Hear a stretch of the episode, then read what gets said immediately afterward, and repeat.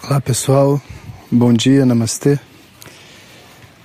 Então, hoje na Conexão de Inverno, tem uma mensagem muito especial e um momento muito importante dentro desse fluxo de pensamentos e energias que a gente tem passado juntos.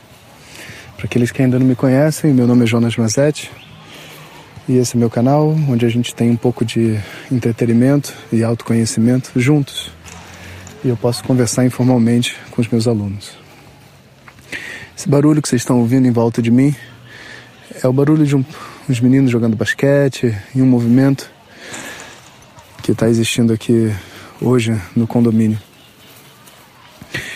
E eu quis gravar essa mensagem porque essa semana especificamente a gente passa do pico do inverno, do pico da energia que põe a gente para baixo. Então a gente vai começar a sentir uma vontade de sair do casulo, de recomeçar uma vida, vamos dizer assim, mais saudável, sabe? E é muito importante a gente entender isso, sabe?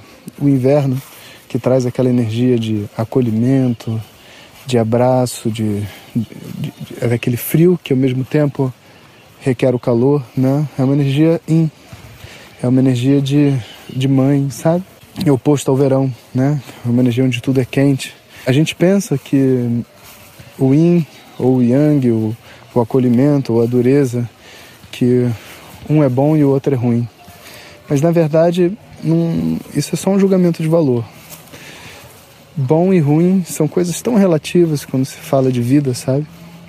Para algumas pessoas, eu lembro, eles olham para os mestres e dizem: Nossa, como eles são acolhedores, eu preciso de alguém acolhedor assim. E se sentem bem quando a pessoa passa a mão na cabeça e etc. Já outras pessoas olham para o mesmo professor e dizem: Nossa, como ele é duro, sabe? Como as palavras dele são contundentes.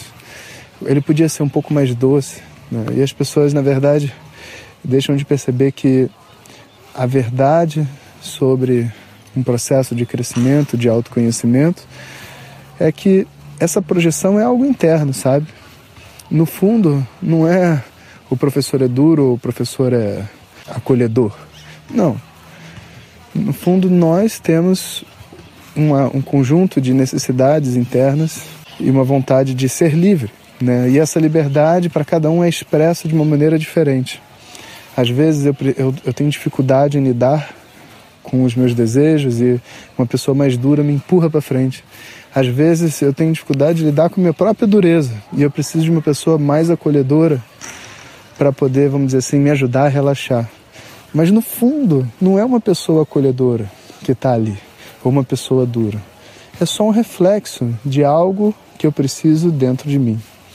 E quando eu trago essa visão dos mestres, da tradição, à minha mente, eu tenho, eu, eu tenho a consciência de que as pessoas que passam por mim, não importa se é um grande mestre ou se é um cachorro, mas aquele outro ser que está ali, ele vai me dar aquilo que eu preciso, se eu estiver disposto a escutar.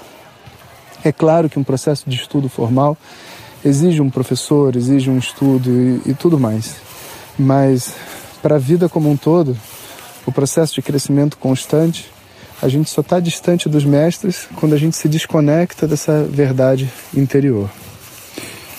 Esse barulho que vocês escutam agora é o barulho da grama aqui do campo. Não existe de verdade um, uma pressão para a gente ser ou não ser nada, um objetivo, um grande propósito de vida, um segredo, sabe? Que alguém vai nos contar e as coisas vão mudar. O segredo da vida está muito no momento presente, em saber se mergulhar de volta para o momento presente.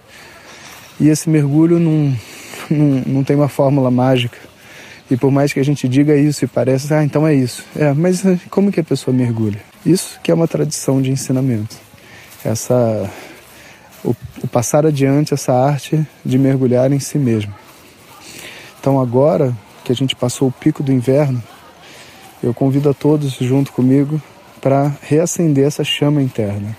A gente foi até o fim do, do pote de leite condensado, dos salgadinhos, dos seriados obsessivos e de tudo mais.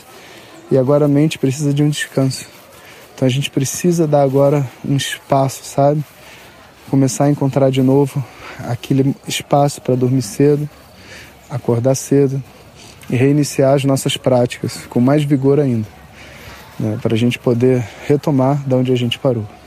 Quando eu digo com mais vigor, não é para a gente chegar com muita intensidade, porque senão a gente se machuca. Tem que retomar aos poucos. Mas internamente a gente tem que ter um vigor de saber que a gente agora vai chegar um pouco mais longe e um pouco mais longe. Então, dessa semana em diante, eu reinicio as minhas práticas e convido a todos que reiniciem de vocês também.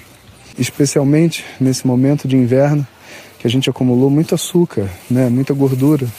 Uma, uma das coisas importantes a se fazer é diminuir a ingestão de açúcar, gorduras e alcalinizar o sangue. Então, aquele famoso copo de suco de limão sem açúcar de manhã é, é a minha primeira assada. E eu acho que é uma boa para todos. Os meus alunos estão há mais ou menos um mês do camp, no dia 26 de agosto. Inclusive esse ano, as pessoas que não estão estudando com a gente numa turma regular, mas que já estão estudando Vedanta de alguma forma, com outro professor ou pelos cursos gratuitos da internet, se quiserem, podem se inscrever no camp também e participar. E a nossa próxima turma de Vedanta começa em novembro e eu estou muito feliz de dizer também que a turma já está praticamente cheia. Se todas as pessoas que se colocaram na lista de espera resolverem inscrever, a gente vai ter que deixar algumas pessoas de fora.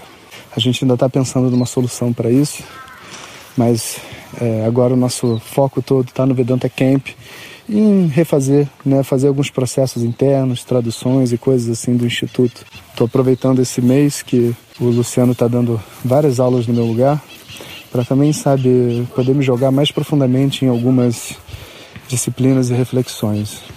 Espero poder fazer uma pequena reclusão, mas isso ainda está só no plano das ideias. Eu ainda não sei quando que eu vou poder fazer isso de verdade, porque ainda tem muito trabalho a ser feito. Retomando essa energia interior, que a gente recomece essa semana reinvocando essa força interna. Vamos ver onde que isso vai nos levar. Um bom dia a todos. Ariom.